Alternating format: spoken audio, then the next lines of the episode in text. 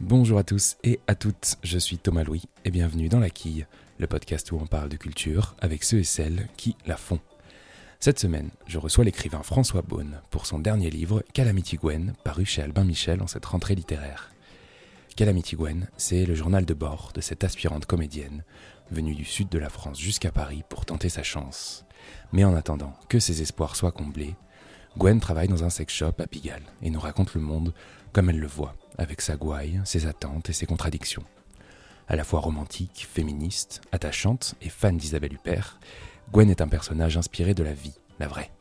Rosen Jonkovic est cette femme que François Beaune a réellement côtoyée et qui a largement inspiré le journal fictif de cette Calamity Gwen que l'on suit sur une année. Et avec François Beaune, on a parlé de la manière dont il a travaillé ce livre, en collaboration avec cette fameuse Rosen, de son œuvre littéraire globale qu'il aime appeler l'entresort, ou encore du pouvoir de l'écriture pour raconter le monde. Bonne écoute. Bonjour François. Bonjour. On va parler aujourd'hui de cette Calamity Gwen qui aurait pu être avec nous puisque ce livre, il n'aurait pas pu exister sans euh, Rosen Jankovic. Euh, c'est toi qui le dis François. Vous en concluez aisément, vous qui nous écoutez, que le personnage de Gwen qui a quoi 34-35 ans, il est directement inspiré par, euh, par cette Rosen. Mais alors cette Rosen, qui est-elle? Pourquoi elle est si importante, si inspirante jusqu'à former un livre? Bah, C'est une rencontre comme pas mal de mes livres, euh, qui est lié au hasard de la vie. Euh, il y a 10 ans, euh, même 11 peut-être maintenant, j'ai rencontré Rosen à Marseille. Et on a eu une petite histoire d'amour ensemble. Et puis après, on est restés très amis. Et il y a 10 ans aussi, j'ai commencé à faire du son pour Arte Radio. D'abord, des créations sonores. Et puis ensuite, je suis parti autour de la Méditerranée euh, rencontrer les habitants de la Méditerranée pour faire ce livre qui s'appelle La Lune dans le puits et des créations sonores aussi pour Arte Radio. Et euh, qui était un, un recueil d'histoires vraies de Méditerranée. Et euh, Rosen, je, je, la revoyais souvent, on faisait la fête ensemble, en, gros, on passait des moments. Et elle, elle, était tout le temps en train de me raconter ses histoires. C'était un personnage haut en couleur. C'est vraiment ce qu'à Marseille on appelle un boucan. Euh, parce qu'elle a une grande gueule, parce qu'elle parle de parce qu'elle parle de, tout, d'elle-même, de, du monde et, qu'elle l'exprime euh, voilà, avec, euh, avec sa manière de voir les choses et, surtout son humour aussi, son humour, sa gouaille, son, langage. il y a toute une poésie dans sa manière de parler. Et c'est ça qui a fait le livre, c'est vraiment ça le socle du livre, il me semble, c'est de découvrir cette parole et de me dire et de lui dire aussi euh, est-ce que ça te, ça te va si à un moment donné je t'enregistre? Parce que oui, ça, ça me semble tellement intéressant toutes les histoires que tu me racontes pour parler du monde d'aujourd'hui que euh, voilà et j'ai pris cette habitude depuis quelques années d'enregistrer de, les gens et là là tu me dis des trucs super. Est-ce que est-ce que tu serais d'accord pour que bien quand on se voit j'ouvre le micro et que tu me racontes tes histoires? Elle a été d'accord. Euh, on savait pas trop ce qu'on faisait au début. Hein. Euh, moi, le projet de livre était pas du tout, du tout là. Non, non, on pensait pas à un livre. Euh, elle, elle est comédienne, donc on pensait peut-être à un seul en scène, peut-être à du stand-up, à quelque chose de drôle. Ouais. Vraiment là-dessus au départ, mais sans savoir trop quoi. Et puis moi, ça me nourrissait et des fois, je, me nourris de personnages qui vont être complètement transformés. Euh, ça aurait pu devenir un, homme euh, de 50 ans et qui aurait dit un certain nombre de choses qu'elle m'avait racontées. Ça, aurait été possible en fiction. Et puis quand même, ça revenait, puis je continuais à l'interviewer. Puis à un moment donné, elle m'a confié ses journaux, ses cahiers. Et là, j'ai eu aussi toute cette matière écrite d'un certain nombre de notes. Hein. C'était pas, pas, pas, des centaines de pages, mais c'était quand même euh, un certain nombre de, bribes de sa vie qui, ont été aussi euh, importantes dans la construction du livre. Donc j'avais à la fois des dizaines d'heures de Rosen en train de me raconter toutes ces histoires quand euh, on se retrouvait au bistrot ou alors quand on passait deux heures à se faire une balade ou et puis ces, cahiers, ces, journaux et c'est à partir de ça que j'ai construit euh, le personnage de Gwen. Je ne savais pas qu'il y avait des journaux en l'occurrence, donc des journaux écrits est-ce que ça vient de là, la langue de ce livre, Calamity Gwen, qui est, euh, qui est empreint d'une certaine oralité, on peut, on, peut le dire, il y a parfois même des mots euh, dont je me suis demandé, mais est-ce que ça existe vraiment, etc. Est-ce que c'est -ce c'est -ce c'est mots ces mots à elle ou, tu t'en es juste largement inspiré de sa langue? Alors, je me suis inspiré de sa manière de parler. J'ai essayé de, recréer une langue en fidélité avec son oralité. Euh, mais pour que ça se lise de façon orale, il faut, que ce soit très écrit en fait. C'est bien le problème. C'est le voilà pour que ça sonne comme si quelqu'un nous parlait à l'oreille, alors même qu'on est en train de lire un livre. Eh bien, il y a tout un travail qui est le travail du style, quoi. Et euh, il y a une image que j'aime bien prendre, euh, c'est celle euh, du, bâton qu'on va plonger dans l'eau. C'est Céline qui explique ça pour expliquer qu'est-ce que c'est le style, le travail du styliste. pour un écrivain, pour que le bâton ait l'air droit dans l'eau, avec la réfraction de l'eau qui casse le bâton, eh bien, le travail du styliste, c'est de casser le bâton avant de le plonger dans l'eau. et donc, voilà, c'est cette espèce de on lit comme si quelqu'un euh, nous parle, mais en fait, c'est de l'écrit, c'est de l'écrit. Et, et, donc, il y a, euh, voilà, c'est tout un, c'est tout un travail au plus juste de ce qu'on peut entendre. Euh, oui, c'est ça que je fais moi depuis le début. Chacun de mes livres traite un personnage avec un style particulier on qui va, on va y venir. voilà c'est c'est ce que j'essaie de faire c'est-à-dire de me mettre en empathie avec un personnage et de et de trouver la musique qui lui convient que moi j'ai entendu et que j'essaie de retranscrire ou que j'invente complètement. ou que tu inventes complètement pour former ce que tu appelles l'entresort. Ce qui est, euh, qui est le nom que tu donnes à ton œuvre. Est-ce que tu saurais l'expliquer, cet entresort que compose quasiment chacun de tes livres? Alors l'entresort, c'est un terme que peut-être que euh, les auditeurs ne connaissent pas parce que c'est un, un, terme de la fin du 19e siècle. Euh, qui est composé de deux termes, entre et sort. Et c'était une petite baraque foraine qui jouxtait les cirques à l'époque. Euh, donc on, arrivait devant l'entresort, on montait les escaliers, donc les quelques marches, on payait ses 100 sous, et ensuite on allait passer un moment d'intimité avec un monstre. Une femme à barbe, un avaleur de sabre, un nain, un géant, peu importe mais on était en intimité avec ce monstre, hein, du latin monstrare qui veut dire se montrer. Donc n'importe qui, n'importe quel de tes auditeurs qui a un Facebook ou un Instagram est son propre monstre. C'est en ça que je dis monstre. Et ensuite, on ne ressortait pas par la même entrée. Il y avait une autre entrée pour vraiment et qui, qui nous faisait sortir de l'autre côté. Donc on entre et on sort et donc on a fait cette expérience de l'intimité avec un monstre, c'est-à-dire avec une altérité radicale.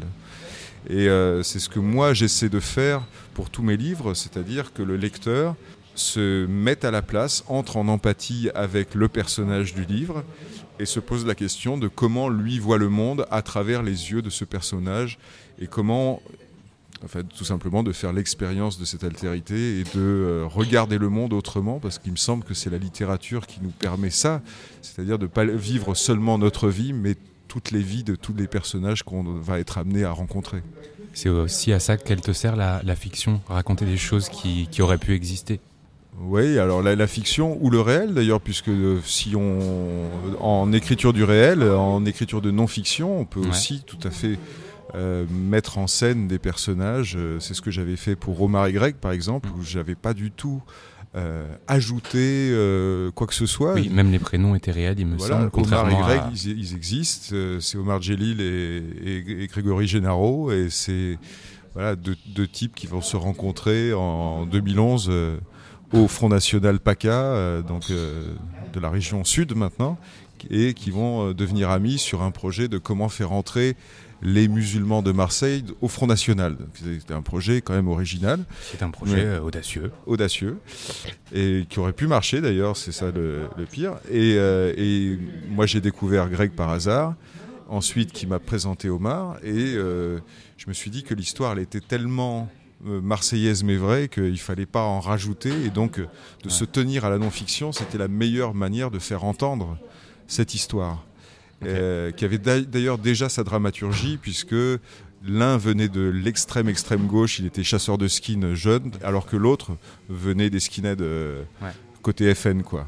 Et le fait qu'ils se rencontrent 25 euh, ans plus tard au FN, il y avait quelque chose de tellement déjà déjà écrit, fictionnel, qu'il n'y avait pas besoin de rajouter de la fiction et donc il fallait s'en tenir à faire un travail de documentarisme. Mais ça ne veut pas dire de ne pas écrire, parce que c'était bien sûr. comment faire tenir ça, cette histoire, en miroir, en faisant avancer l'histoire comme ça disons, dans une forme de montage hmm. euh, de, des longs entretiens que j'avais fait avec les deux personnes.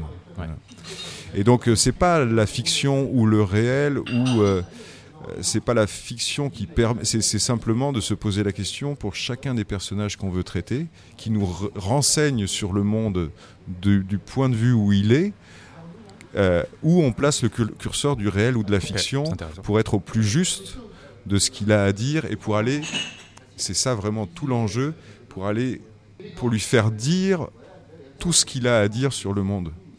C'est-à-dire d'aller au bout du personnage. Pour moi, pour euh, vider le personnage de tout ce qu'il a d'intéressant à nous faire découvrir. Il y a vraiment quelque chose comme ça de...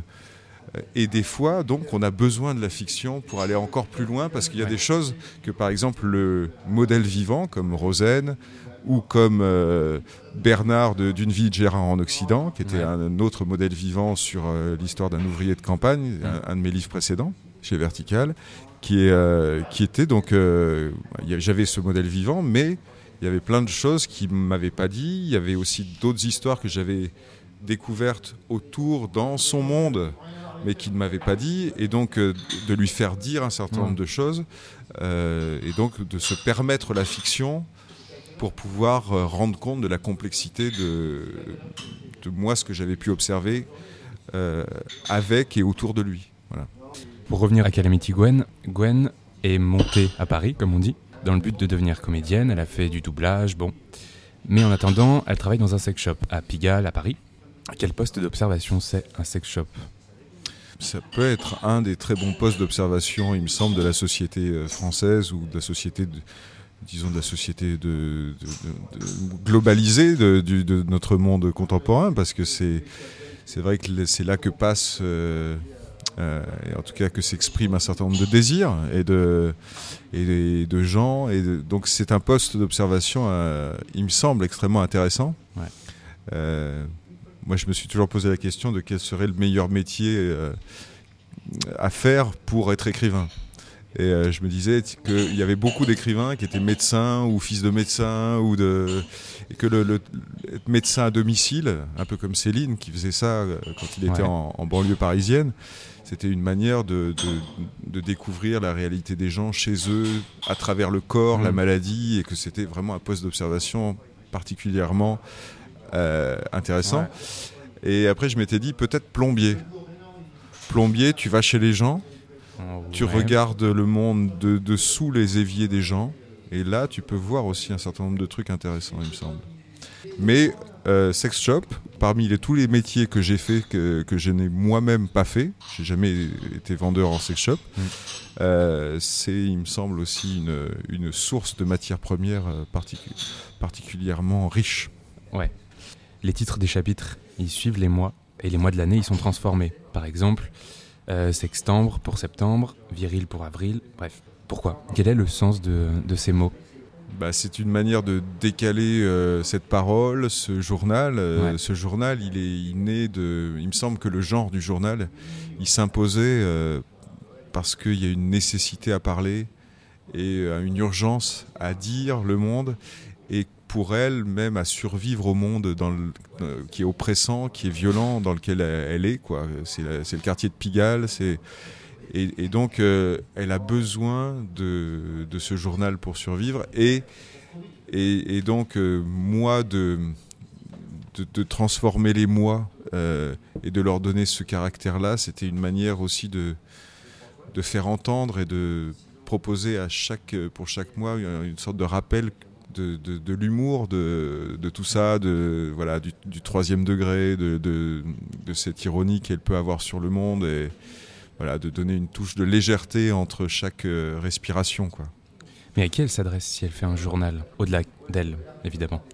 Bah, c'est une, voix intérieure, un journal, un journal intime, mais c'est aussi un journal de bord. c'est un journal pour pas se perdre. C'est un journal de capitaine de navire un peu esselé, on l'imagine dans sa petite coque de noix, et puis voilà, c'est un peu la tempête sa vie, hmm. et donc elle tient son journal pour pas se perdre complètement. Donc elle se parle beaucoup à elle-même, et, et aussi elle, euh, elle, a besoin d'expirer un, un, certain nombre de choses qu'elle, euh, dont elle fait l'expérience. Et c'est une manière de s'en, de s'en dégager, de, de, prendre du recul que d'écrire. Quoi. Je pense que l'acte d'écrire, moi le premier, j'ai commencé à écrire, à prendre des notes, à avoir toujours un cahier sur moi, parce que j'avais besoin pour respirer, pour me sentir mieux, de faire ce geste et de me permettre d'avoir un, de faire un pas de recul par rapport à la réalité. Quoi. Et, ça te sert à ça, toi, l'écriture? Ouais, moi, pour moi, ça, c'est voilà, pour moi, c'est une nécessité d'écrire. Je n'aurais pas le choix de faire autre chose, quoi. Et, euh, et c'est, euh, c'est une manière de vivre, c'est une manière de de voir le monde, de se mettre un petit peu à l'écart de temps en temps quand on en a besoin. Ouais. Et, euh, et, et, donc tout ce monde qu'on, qu'on prend, qu'on, qu'on ingurgite, et eh ben de le restituer, de se donner aussi le droit d'agir dessus de, le, déformer. Qu'on en parle d'ailleurs, hein, c'est mm. le fait de re-raconter ces histoires, de parler de ce qu'on vit. C'est une manière de s'en défaire, de, de, prendre du recul, de mettre, euh, voilà, de mettre une distance par rapport à ce qu'on vit. Et euh, le fait de l'écrire, c'est encore autre chose, puisqu'on conserve la parole. Et un journal de bord, un journal intime, c'est ça, quoi. C'est c'est cette urgence d'avoir à, à, se parler à soi-même, aussi parce qu'on est seul. Je pense l'écriture, c'est une, une activité solitaire, donc on, on, se parle à soi-même et on parle à un autre qui n'est pas là, mais qu'on aimerait, euh, qu'on aimerait là peut-être aussi. Je voulais juste revenir cinq minutes sur euh, le sex shop. Elle a une relation avec les hommes, Rose, euh, Gwen, qui est assez, assez particulière, assez tendre, mais en même temps, comme on dit, sans compromis. Est-ce que le sex shop en modifie sa vision, selon toi? Oui, oui, parce que 5 ans de sex shop, euh, ça, là on a une année, hein, ça, dure un an son journal. Euh, mais ces 5 ans de sex shop, ça, évidemment que ça, comme n'importe quelle expérience de travail, mais le travail nous façonne. On devient notre travail la plupart du temps et c'est jamais anodin. Et donc euh, le fait d'avoir ce prisme du, sex shop, évidemment, le, a bouleversé sa manière de voir. En, en plus, elle est en en plein dans une forme de déconstruction euh, féministe. Et là, elle se retrouve avec toutes ces contradictions. Elle, une très jolie fille, euh, euh, très sexy, qui soit dans, dans, un sex shop avec tout ce que les hommes peuvent projeter sur, sur elle.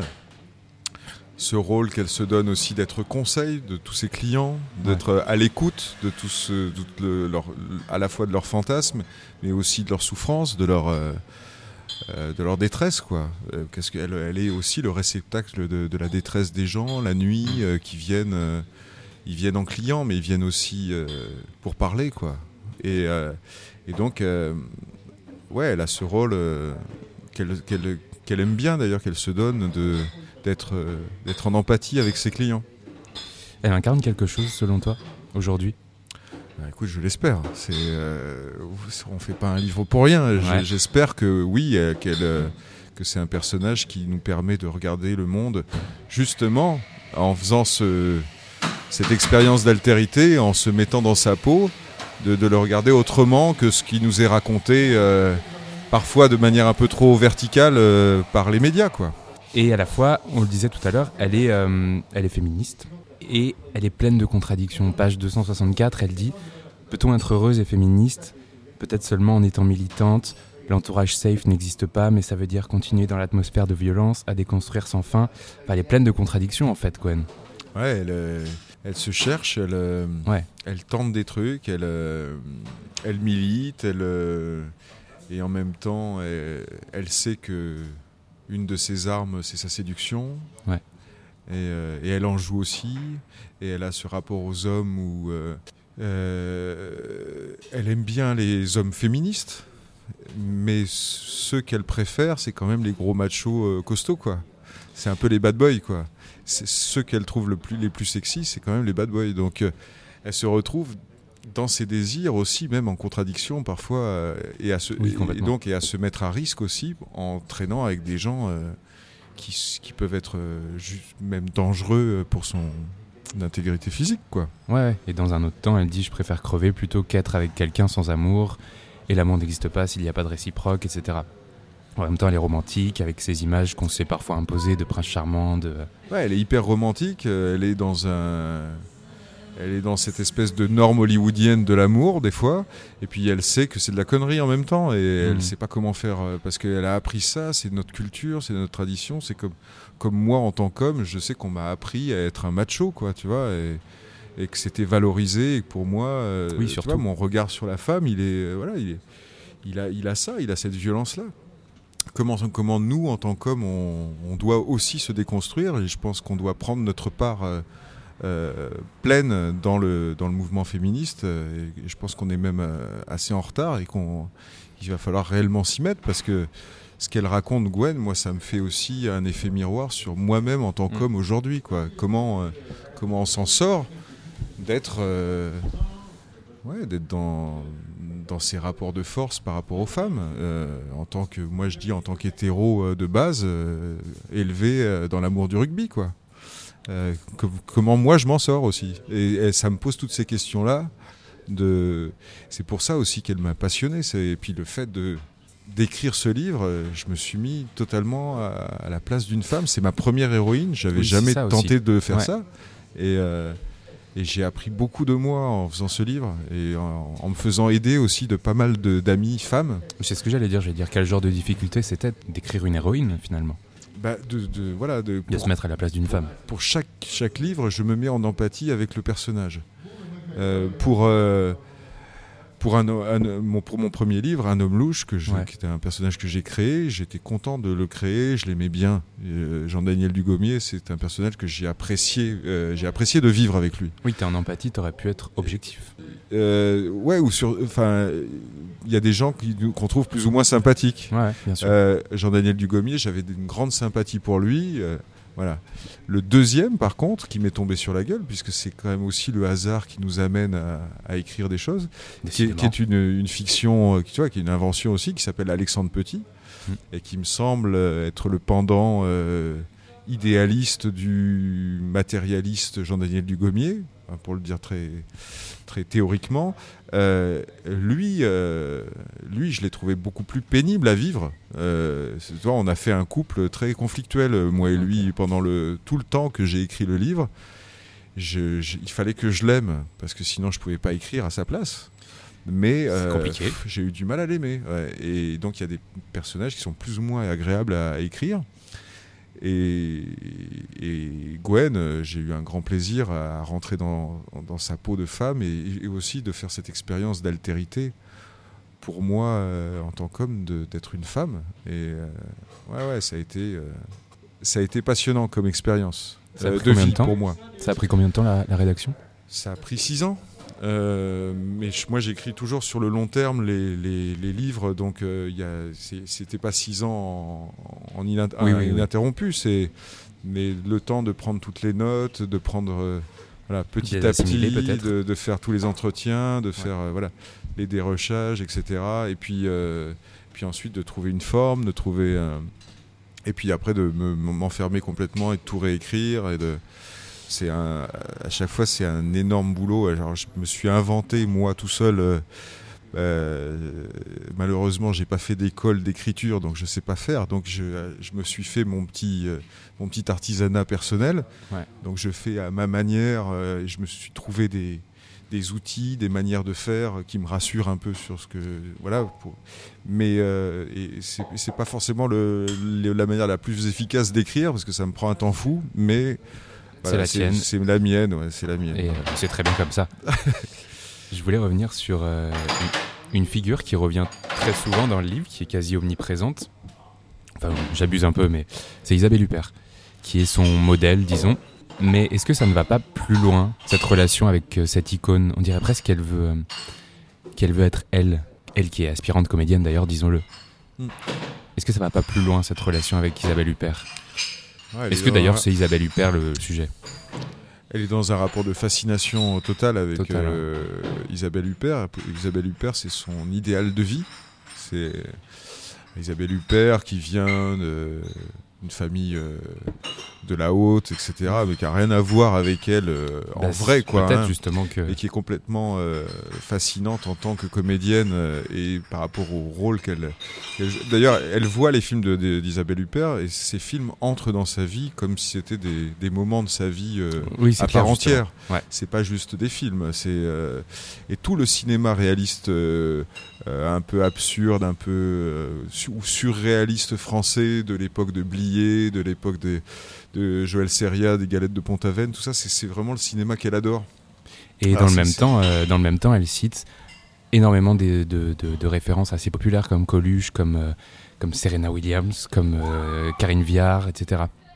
Elles ont un rôle, ces références, ou populaires, Ah bah, en l'occurrence? Ouais, parce que le cinéma, c'est vraiment la culture populaire. voilà, c'est c'est son rêve. Et c'est un rêve qui n'est pas que le sien, c'est un rêve qu'elle- c'est un rêve de famille, des femmes de sa famille. hein. C'est un rêve que- qu'elle partage avec sa mère, qui aurait aimé faire du cinéma, mais qui n'a pas pu parce qu'elle a eu des enfants jeunes. Donc c'est un peu de sa faute à elle, Gwen, Ouais, ouais. que sa mère n'a pas fait du cinéma, et de la même manière, sa grand-mère, qui elle a été élevée euh, boule- boulevard Richard Lenoir à Paris, et qui allait tout le temps au cinéma, parce qu'on la mettait au cinéma toute la journée pour se débarrasser d'elle, parce Mhm. qu'on ne pouvait pas s'en occuper, et qui euh, vivait chez ses- son oncle et sa tante, qui travaillaient dans le coin là-bas. C'était euh, voilà, c'est le cinéma populaire euh, qui, qui, était, qui servait de télé à, l'époque aux gamins et voilà, que- qu'elle a hérité de sa grand-mère et de sa mère. Cette espèce de manière de se transcender, de devenir une star, de devenir euh, finalement de devenir autre que soi-même, de se de voilà, de, de réaliser un rêve, un- l'inaccessible étoile de Brel. euh, c'est vraiment euh, pour un instant seulement beau et con à la fois. C'est, je- il y a vraiment quelque chose comme ça de très romantique chez elle, Ouais. que ce soit en amour, que ce soit avec le cinéma, que ce soit dans ses rapports aux gens. Ouais, Elle, est, elle a envie que ça brûle, quoi. Elle est, euh, voilà, elle est, elle est extrême. Elle est prend- brûlante. Elle prend des risques. Elle est, voilà. Ouais, c'est vrai. Et alors toi, tu as un, un rêve, enfin non, une ambition peut-être, c'est de trouver, tu en parlais tout à l'heure, un comédien ou une comédienne pour euh, le mettre sur les planches, pour faire du stand-up. Pourquoi cette forme, elle te plaît autant? Bah, je trouve que le stand-up, c'est la, les nouveaux moralistes du, de, de, de l'époque, Ouais. d'une certaine manière. Et moi, j'ai, ouais, ça, ça me fascine comme forme. Je trouve que c'est d'une exigence en termes d'écriture, d'une, Ça, c'est vrai.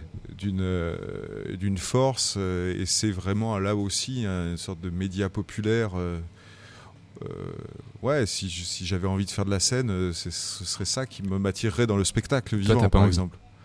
Toi, t'as pas envie de faire de scène? À moi en tant que non non parce que moi je suis pas comédien et puis je me sentirais pas bien dans cette posture là de, de prendre la parole devant des gens. C'est pas du tout En tout moi cas, quoi. pas directement. non non non pas du tout euh, j'ai pas envie de ça mais par contre de trouver quelqu'un avec qui je pourrais travailler pour écrire Ouais. des sketchs ça ça me plairait vachement euh, T'as pas trouvé? j'ai pas trouvé encore Euh, j'ai Bah, rencontré écoute, des a gens qu'à- hein, on a qu'à lancer un appel également, on sait-on jamais.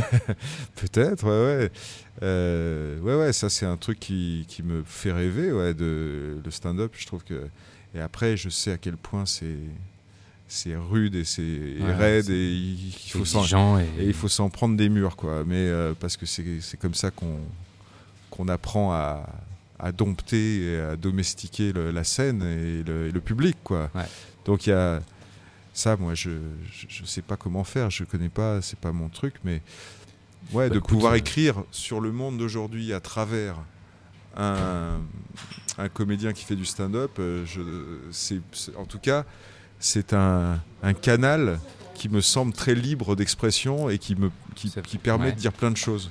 Comme la littérature reste très libre et, Ah oui, et- mais, est un et- moi, je, je suis plus attiré par les, évidemment par les arts euh, de masse et les arts euh, populaires et Mm. qui, euh, qui euh, s'adressent à tout le monde, même si la littérature est quand même un art bourgeois euh, au Dans départ. et l'absolu, oui. Aujourd'hui, il y a quand même énormément de gens qui lisent, donc euh, si on, voilà, on, espère que, que, ça n'est pas réservé qu'à une élite ou voilà. Euh, mais le cinéma et aujourd'hui le grand art étant quand même les séries euh, qui fait la synthèse entre le cinéma et la littérature sur la, durée, sur la voilà, sur le développement des personnages et là on se retrouve avec des, grandes œuvres. Je pense que les, premiers chefs-d'œuvre du 21e siècle, ce sont des séries. Quoi. voilà. Mais après, moi, tous les arts me semblent intéressants. Hein. bien sûr, bien sûr c'est certain que c'est jamais anodin de choisir le canal par lequel on s'exprime.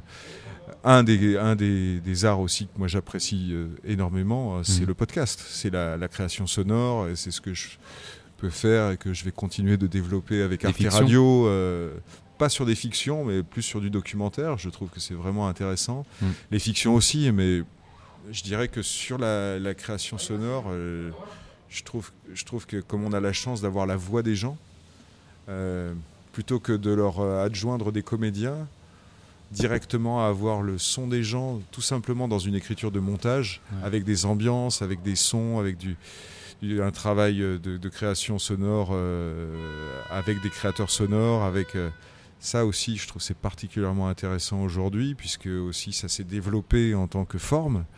Euh, et, il me semble que le fond du, monde peut être raconté à travers cette forme aujourd'hui. Et ça me fait aussi très envie. Enfin, il y a plein de choses qui me font très envie. Hein. Raconter le monde. Euh, mais euh, bah, de toute façon, ça, c'est notre présupposé. c'est, il me semble qu'on est tous, on en est tous là, tous les artistes. comment raconter le monde contemporain? Même si on fait du roman historique, quand Amin Malouf il fait Léon l'Africain et qui nous raconte euh, la Reconquista et il nous raconte en fait aujourd'hui, il nous parle d'aujourd'hui, ou, la croisade vue par les Arabes. C'est des livres qui sont éminemment contemporains, quoi. Et, donc, euh, oui, il faut traiter le sujet, par contre. Ça, c'est sûr que. Et il me semble que ça peut être euh, quelque chose dans la, dans la tradition littéraire française qui est un peu évincé des fois. C'est la question du sujet. On dit toujours. enfin, on dit certains, certains courants d'écriture pourraient dire euh, c'est c'est le style, c'est pas le c'est pas le sujet, c'est pas qu'est-ce qu'il faut traiter, c'est pas hmm. le. Mais je pense que je pense qu'aujourd'hui on, on, doit se poser la question de sur quoi on écrit et d'ailleurs être responsable même en tant qu'écrivain de fiction de ce qu'on dit dans le livre. C'est pas parce que c'est de la fiction qu'on n'est pas responsable de ce qui est dit dans un hmm. livre. Alors que certains auteurs, par exemple, partent, du principe que, comme ils font de la fiction, ils peuvent dire tout et n'importe quoi. Tu vois et euh, je ne suis pas tellement d'accord avec ça. Il me semble qu'à partir du moment où on aimait quelque chose, euh, où cette chose va exister dans la sphère publique, eh bien, elle va avoir des incidences. Oui, de notre part. On doit se sentir responsable de ce qu'on aimait. Hein, il y a des émetteurs et des récepteurs, et puis surtout, il y en a d'émettre quelque chose par une seule personne, bien souvent, quelle qu'elle soit, euh, que ce soit de la fiction, du réel, du, quelque, une information, une fausse information, euh, eh bien, on, se pose la question de la responsabilité. Eh bien, sur ces belles paroles, je vais te poser la dernière question que je pose à, tous mes invités, à toutes mes invitées. Est-ce que tu as des coups de cœur culturels à nous, à nous partager? Euh, Coup de cœur culturel. Alors, c'est mon premier livre chez Albin Michel. Oui, c'est vrai. Euh, Calamity Gwen. Euh, et, je suis ravi de, voilà, de, découvrir la maison Albin Michel. Et euh, pour cette rentrée, ils ont sorti le prix Pulitzer 2020, qui est le Colson Whitehead. Nickel Boys. Nickel Boys, qui est un livre magnifique, vraiment, sur cette prison de mineurs pour noirs et blancs dans le sud des États-Unis, qui me semble être une lecture voilà, très importante. importante. Et, et j'en profite euh, pour parler de, celui qui euh, nous ramène et qu'on euh, a vraiment beaucoup de chance de l'avoir en France, parce qu'il y a un truc qu'il faut, il faut se rendre compte, c'est qu'aux États-Unis, il y a 2% de la littérature qu'ils lisent qui est, qui, est de la littérature mondiale traduite. Ils ne lisent que des Américains et des anglophones. Hmm. Euh, nous, on a 50% de nos livres qui, viennent du monde entier. On a une chance folle d'avoir accès à tous les livres de la littérature mondiale, aussi grâce à des gens comme euh, donc Francis Geffard, qui dirige Terres indiennes et Terres d'Amérique, qui sont mm. les deux, collections euh, de Albin Michel, qui est une maison d'édition. Moi, je trouve la collection de littérature étrangère qui est incroyable. Euh, et, donc, euh, moi, il m'a fait découvrir euh, Brady Udall, il m'a fait découvrir donc Colson Whitehead, des gens comme Donald Ray Pollock. il ramène vraiment, euh, donc euh, Francis Geffard, il fait tout un travail, il connaît les auteurs, il va aux États-Unis, euh, il, nous a ramené vraiment de la crème. en particulier du sud et de, et de l'ouest des États-Unis, qui est moins, moins connu peut-être que la littérature de, l'Est. Et voilà, il a, fait, il a fait tout ce travail, et donc Colson Whitehead arrive, et c'est pas pour rien que, que c'est chez lui, parce qu'il a fait depuis 30-40 ans tout un travail de défrichage pour nous faire découvrir les grandes œuvres euh, américaines. voilà, donc c'est de le saluer, euh, Francis Geffard. Euh, bravo à toi, quoi.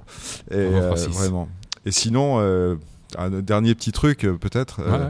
je, c'était mon précédent éditeur qui, qui édite aujourd'hui, donc au Nouvel Attila, mm. qui édite Gauze, Black Manu. Et euh, franchement, euh, chapeau à Gauze parce que autant j'étais moins convaincu par celui d'avant, euh, parce qu'il y avait deux voix qui étaient très distinctes. j'ai trouvé ça plus difficile. Le premier de Boupayé, j'avais adoré. Ah oui, c'est ça. le deuxième, tu, le rajouteras, je me souviens plus. mais alors là, Black Manu, on revient sur vraiment qu'est-ce que c'est être euh, débarqué, être noir, ivoirien, arriver à Stalingrad euh, euh, Comment fonctionne la communauté noire à, Paris Et puis avec des inventions de langue, avec vraiment un travail sur, sur le texte et un travail sur le style qui est magnifique et avec toutes ces ellipses là et sa manière de faire avancer le, le récit, je trouve c'est voilà, c'est admirable. Le deuxième s'appelle Camarade Papa. Bien sûr, Camarade Papa. Voilà. Et j'avais aimé Camarade Papa, mais je, je, trouve, je trouvais qu'en fait, il y avait deux livres à faire, qu'il a essayé de faire un, livre en deux. Et euh, pour moi, ça marchait moins au niveau de la dramaturgie, mais voilà, il y avait aussi euh, toutes ces qualités de style. Là, Black Manu, euh, je trouve que voilà, c'est c'est vraiment, enfin, en tout cas, c'est du grand cause. C'est un conseil de lecture. Voilà. Ça s'appelle Calamity Quen, c'est chez Albin Michel. Merci beaucoup François. Merci. Et eh bien voilà, la quille, c'est terminé pour cette semaine, mais on se retrouve la semaine prochaine avec un nouvel entretien et un nouvel ou une nouvelle invitée pour parler culture. En attendant, n'hésitez pas à suivre la quille sur les réseaux sociaux et à vous abonner au podcast évidemment. Merci beaucoup pour votre écoute et à la semaine prochaine.